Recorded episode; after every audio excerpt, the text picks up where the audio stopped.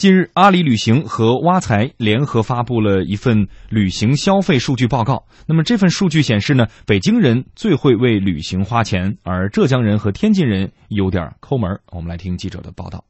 数据显示，中国旅行者近一年旅行的人均消费为九千四百九十八元，相当于二零一五年人均可支配月收入的五点二倍。挖财大数据组的曹婷婷说，这份报告是建立在至少一点二亿用户之上的大数据分析。北京、上海、成都、重庆、深圳的旅行者呢，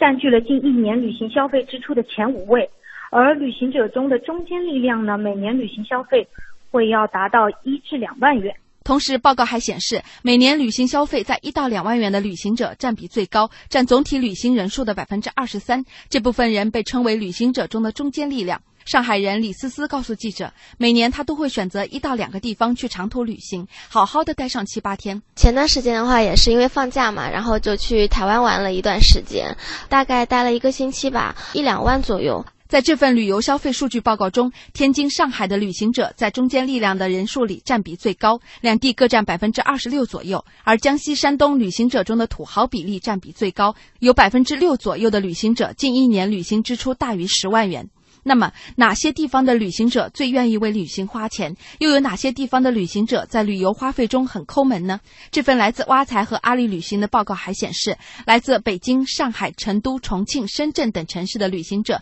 近一年旅行花费支出位列前五。曹婷婷说，尤其是北京、上海两地的旅行者是最潇洒的。北京、上海两地每年旅行支出与当地人均可支配收入的比值呢是最高的。同时呢，来自浙江、天津两地的旅行者相对节约一些，近一年旅行消费支出只相当于当地人两个月的收入，远远低于平均水平。这个报告在网上一公布，不少浙江网友纷纷表示不服气。网友小魏。这个不应该说浙江人抠门，其实你看浙江人在国内跟国外的消费来看，其实这个消费量是蛮大的。呃，作为我个人来说的话，一年差不多有三到四次出去玩。你看，我们如果比如去日本玩的话，那么其实花的钱不算特别少，差不多一次消费也有两到三万块钱。报告显示，除了地域，年龄也是旅行花费的影响因素。曹婷婷说：“我们发现刚进入职场的九零后，大多数会选择穷游。”而已经在职场打拼数年，但面临买房等现实压力的八零后呢，会更关注性价比；而六零后则是怎么舒适怎么来。这个群体最为怀旧，也最偏爱故地重游。对此，九零后浙江女孩刘雯表示赞同。嗯，一般偏向于选择穷游这一块。我们刚好工作的话，工资也不是非常多。住宿方面，我们会选择嗯，像青年旅社，然后还有民宿这样嗯比较便宜的旅馆。那么在住宿方面，会给我们省下一大笔钱。从数据看，九零后这个群体的旅行习惯有点分裂，玩的最少、玩的最多的都在这个群体。曹婷婷说，还在上学的九零后，约三成的人群没有参加过国内旅游，有约一半的人群没有参加过国外旅游。但是参加工作的九零后，无论是国内还是国外，每年不旅游的比例大大下降。同时，可能是因为开始脱离对父母的经济依赖，九零后中一年出游三次的比例有所下降。嗯，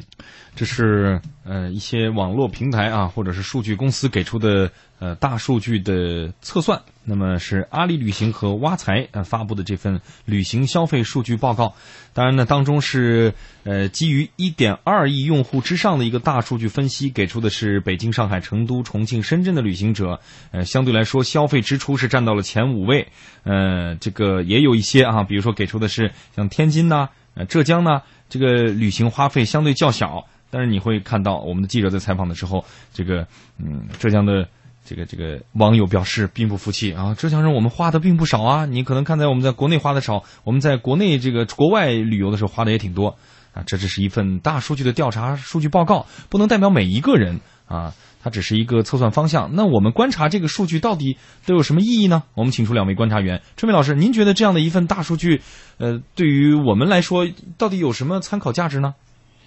第一，旅游的话呢，在国人的消费支出里面占比已经越来越大。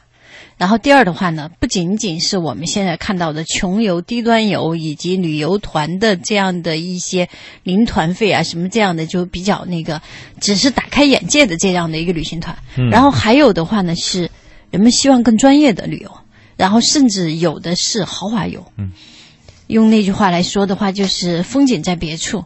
把自己看熟了的东西放到一边儿，去看别人看熟了的东西。但是另外一个方面，也开始说明国人的这个生活质量、工作质量开始有很多的调整。嗯度假呀、旅游啊，已经成为人们生活的一部分，而不是说以前大家可能会觉得不知道如何度假、不知道如何旅游这样的一个状态当中，已经有了天壤之别。嗯但是这个数据有多少是能够真实的对于旅游经济带来缩影？嗯，我不是特别看好，因为好像大家觉得旅游就是买买买，好像旅游就是拉动了 GDP，、好像旅游就是吃吃喝喝，然后怎么样的打包带走。我们还应该学会安静的看。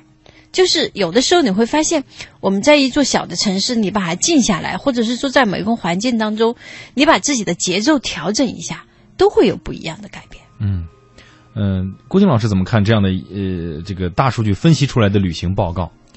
呃，现在就是这种大数据的报告，就是旅游的话，其实也不止这一个报告。嗯呃，前段时间好像是途牛也出过一个在线旅游的一个报告。嗯那么，嗯，结果呢，并不是完全的相同，嗯也有趋同的地方。实际上，这也和说起来是大数据，其实也和它数据采集的对象偏重于哪些社会层次嗯是有关系的。嗯所以，呃。不能说这个报告就是说不认同或者什么地方说的不对，因为毕竟它来自于大数据。如果说我们相信这样一个机构，它是本着这个科学的方法来研究的话，但是从另外一个角度说呢，它可能是不是能够全面的反映我们现在的旅游的一个呃状状况，也也未必。所以，嗯，在这个里面呢，就是我觉得它有些东西呢，可能和我们自己的呃嗯感觉是吻合的。嗯，包括比如说，在这个不同的年龄层次，包括上学，我刚才它它里面讲到，上学的九零后，他会形成一个极端，就是说，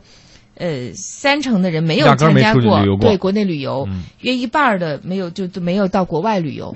呃我觉得这这些都是非常有可能的，就嗯这些你是觉得，呃，它是有有一定的社会背景和原因在这个里面的。嗯。六零后，呃，这个有了积累了，然后呢，也有时间出去玩了，更愿意在里面花钱，对。住个好一点的酒店，对，嗯，对，所所以我我是觉得就是呃，看一下这些报告也还是比较有意思。嗯，但是实际上有没有发现，我们很多时候我们一方面需要大数据给我们一些知道大家都在做什么，嗯。整体的 主流的东西是什么，但是另外一方面你在尤其在旅游这些事情上，你往往很多时候你想选择的其实是小众的，嗯。大家都去的目的地，你未见得想去。嗯，尤其是趋之若鹜的那些地方，热门景点，现在越来越讲那些哎不怎哎。么常有人去的，人很少的，中国人少的，